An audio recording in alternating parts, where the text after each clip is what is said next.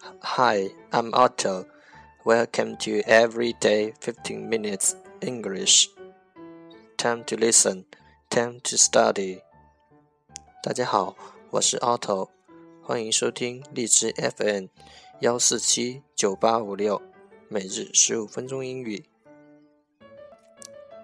让我们一起简单的坚持每一天。Day two, Part one, English words. Improve your vocabulary. 第一部分，英语单词，提升你的词汇量。Ticket, ticket, T-I-C-K-E-T，票。 Number, number, N-U-M-B-E-R, number, 号码。Five, five, F-I-V-E, five, 五。Sorry, sorry, S-O-R-R-Y, sorry, 对不起。Cloakroom, lockroom 衣帽存放处 shoot shoot s u i t shoot 一套衣服 school school s c h o o l school 学校 teacher teacher t a c h e r teacher 老师 son son, S-O-N, son, 儿子。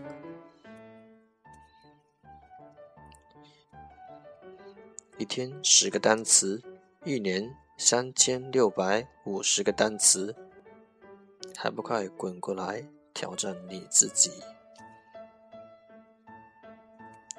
！Part Two English Sentences One Day One Sentence 第二部分英语句子，每日一句。Our focus today is success is the ability to go from one failure to another with no loss of their enthusiasm. Success is the ability to go from one failure to another with no loss of enthusiasm. 成功是你跨过一个又一个的失败，而没有失去一个又一个的热情。Success is the ability to go from one failure to another with no loss of their enthusiasm. Keywords success, s u c c e s s, success, 成功。Ability, a b i l i t y, ability, 能力。Failure f a i l u r e failure 失败，enthusiasm e t h u s i a s m enthusiasm 热情。Key phrases 关键词组 ：ability to 做什么事的能力，the ability to one failure to another 一个有一个的失败。no loss of their enthusiasm，没有失去一个又一个的热情。OK，the whole sentence，整个句子。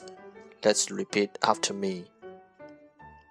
Success is the ability to go from one failure to another with no loss of their enthusiasm. Success is the ability to go from one failure to another with no loss of their enthusiasm. Success is the ability to go from one failure to another with no loss of their enthusiasm. 最后两遍 Success is the ability to go from one failure to another with no loss of the enthusiasm. Success is the ability to go from one failure to another with no loss of the enthusiasm. 成功是你跨过一个又一个的失败，而没有失去一个又一个的热情。 我相信，熟能生巧。I believe practice makes perfect. Part 3 English Dialogue Know a little bit about American culture.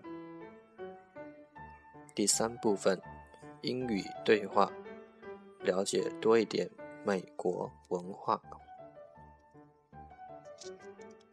Hi, Angel. Hi there. How are you doing? Great. How about you? Pretty good. What happened to your hair? Oh, I just took a shower. Your hair is all wet. You may catch cold this way. Thank you for caring about me. I like it. No problem. I got a class to go. Catch you later. See ya. 下面跟着我，一句一句的再读一遍。Hi, Angel. 你好，安吉呀。Hi there. 你好。How are you doing? 今天好吗 ？Great. How about you? 好极了，你呢？Pretty good. What happened to your hair? 挺好的，你头发怎么了？Oh, I just took a shower. 哦，我刚洗了个淋浴。Your hair is all wet. You may catch cold this way. 你的头发都湿了，会着凉的。 Thank you for caring about me. I like it. 谢谢你这么关心我，我很高兴。No problem. 不客气。I got a class to go. Catch you later. 我要去上课了，一会见。See ya. 再见。再读一遍。Hi, Angel. Hi there. How are you doing? Great. How about you? Pretty good. What happened to your hair? Oh, I just took a shower. Your hair is all wet. You may catch cold this way. Thank you for caring about me. I like it. No problem. I got a class to go. Catch you later. See ya. American culture，美国文化。在美国，人们在学校里或公司见面通常都打招呼，这些招呼都是比较随便的。